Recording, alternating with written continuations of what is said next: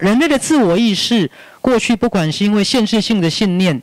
宗教的业障原罪的理论，或是科学的偶然创造的这样的理论，导致我们的自我意识其实是卑微的。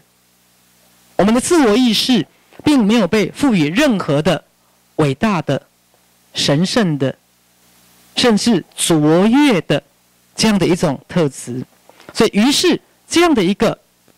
颇受限制的卑微的自我意识，它没有办法跟伟大的心灵能量连接，所以我们内在的伟大的心灵能量没有出口，于是这个能量形成了种种的疾病，尤其是癌症。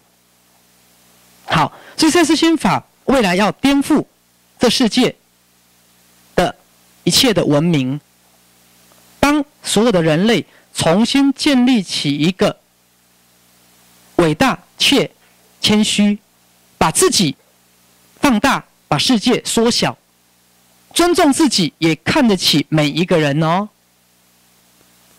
重新拿回对自己的肯定跟信任，而这样的一个自我意识，它才有办法连接到内在的神性与佛性的爱、智慧。慈悲、创造力跟神通，好，举例来讲，如果我们的心灵，好，我打这个比喻，各位明白我的意思哈。如果我们的心灵是两万五千伏特的电压，我们的自我小小的一个电容器会不会爆炸？会，会。所以我们如何把自我打开，把自我的信念重新建立，让我们这个。全新的自我意识是能够连接到心灵的伟大能量，把内在神性与佛性的伟大带到你们的日常生活当中。好，所以那天在赛事中的工作坊，我讲到一个非常非常重要的主题，各位就是你们在座的每个人都必须在你们每天的生活当中感觉到自己是一个英雄。当你越是在日常生活当中是个狗熊，当你越在你的日常生活当中感觉到存在的卑微，